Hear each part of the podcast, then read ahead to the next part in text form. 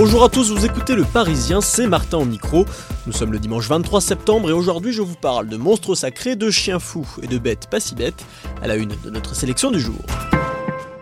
On connaissait les aventures de Martine, et bien voici celle de Gérard. Gérard en Russie, Gérard en Turquie, Gérard en Corée du Nord. Gérard, c'est évidemment Gérard Depardieu, monstre sacré du cinéma français, qui s'est pris de passion pour les dictateurs.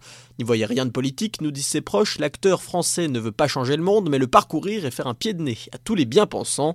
À 69 ans, il déborde encore d'envie. Après la Belgique et la Russie, après avoir rencontré Poutine et Kadyrov, Depardieu veut maintenant rencontrer Erdogan et obtenir un passeport turc. Lui qui ne cesse de critiquer la France, pays où il est visé par une plainte pour viol, il s'épanouit dans cette boulimie de voyage et s'enrichit en tournant des pubs en Russie ou en monnayant grassement sa présence dans des festivals.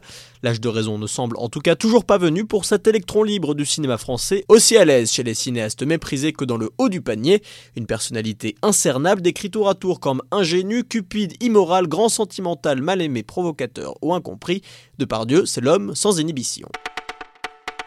Ils ne sont pas si bêtes les animaux, et surtout ils nous ressemblent. Les perroquets rougissent, les dauphins sont des pipelettes, les rats sont solidaires, de nombreuses espèces présentent des comportements typiquement humains, alors qu'une grande loi sur la cause animale est dans les tuyaux, il n'est plus à démontrer qu'ils ont une sensibilité et une conscience. Mention spéciale aux chiens qui sont capables de ressentir de l'injustice, tandis que les moutons ne sont peut-être pas si moutonniers et peuvent ressentir un large éventail d'émotions comme la peur, la colère, le désespoir et l'ennui, mais aussi le désir et le plaisir.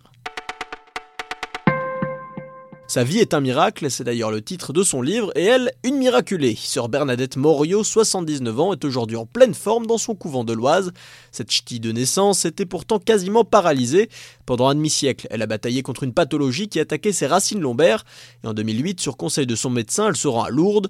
La religieuse, au caractère bien trempé, a fait une croix sur toute guérison depuis bien longtemps, et pourtant sur sa chaise roulante, elle dit entendre une voix. Elle se déleste alors de son corset et de son attelle de jambes qu'elle ne rechaussera plus jamais, qu'on croit ou non. Au miracle, la guérison reste inexpliquée et le comité de Lourdes l'a reconnue comme la 70e miraculée de la cité pyrénéenne.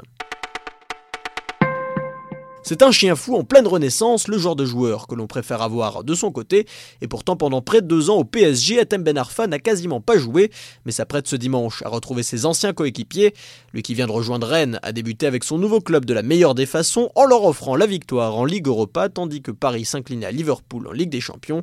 Une renaissance pour le dribbleur après 17 mois sans jouer, mais s'il assure aborder la rencontre sans animosité sur le plan sportif, il en est tout autre sur le plan judiciaire. Il pourra en effet attaquer le PSG au prud'homme pour sa mise à l'écart prolongée. Voilà, vous écoutiez Le Parisien, c'est tout pour aujourd'hui, mais promis, on se retrouve dès demain.